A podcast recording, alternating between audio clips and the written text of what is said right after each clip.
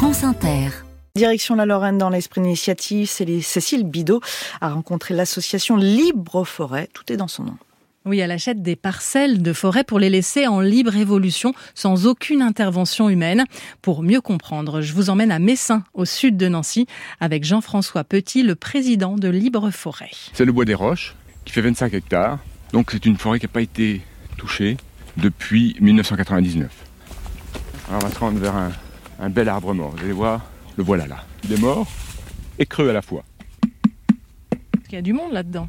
Ah oui, un chêne de ce diamètre-là peut accueillir jusqu'à 2500 espèces d'animaux, de végétaux, de champignons. Si on abat cet arbre mort, euh, potentiellement, on perd euh, toute cette population. Ah ben, on, on, perd cette biodiversité-là. Ouais. L'arbre mort est plus vivant que quand il est vivant.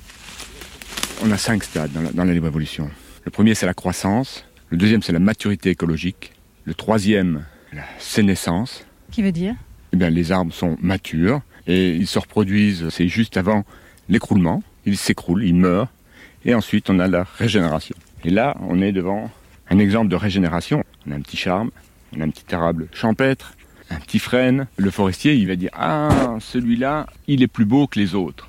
Donc je vais favoriser sa croissance. Donc je vais couper celui-là, couper celui-là pour lui laisser de l'espace. Alors que là, non, bah là, on va, ça va se batailler. C'est vraiment à la nature de décider, et pas à l'intelligence, euh, entre guillemets, humaine, de dire euh, moi je décide que ça va être celui-là qui va survivre. On continue notre Alors, petite voilà, marche. Là, hein. Alors ça c'est quoi? C'est un hêtre. On va demander à, à, nos deux adhérents là de le mesurer. Tenez. Allez, hop. Donc là on est à combien? 3,50 m. 3,50 m de circonférence. De circonférence. Voilà. Quel âge il a à votre avis? Je pense qu'il a environ 150 à 180 ans. La durée de vie des arbres aujourd'hui est inférieure à l'espérance de vie des hommes à cause de la tronçonneuse. Alors je ne remets pas en cause la tronçonneuse, bien sûr. Hein. On ne veut pas mettre toutes les forêts françaises, toutes les forêts lorraines sous cloche. C'est pas cela. C'est des îlots qui permettent à la forêt de se régénérer et d'être tranquille. Voilà. Je m'appelle Jean-Marc Collin. Je suis à la fois trésorier et secrétaire de l'association Libre Forêt.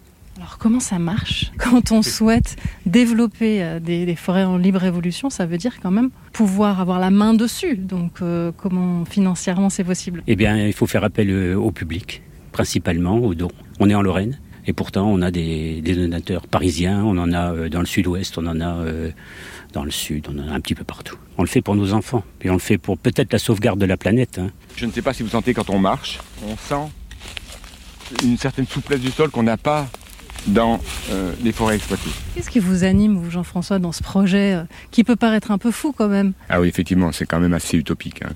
C'est la beauté, c'est la vie. La vie de l'humain est intrinsèquement liée à la survie de ce type de forêt. Il faut la protéger. Cécile Bidot pour l'esprit d'initiative.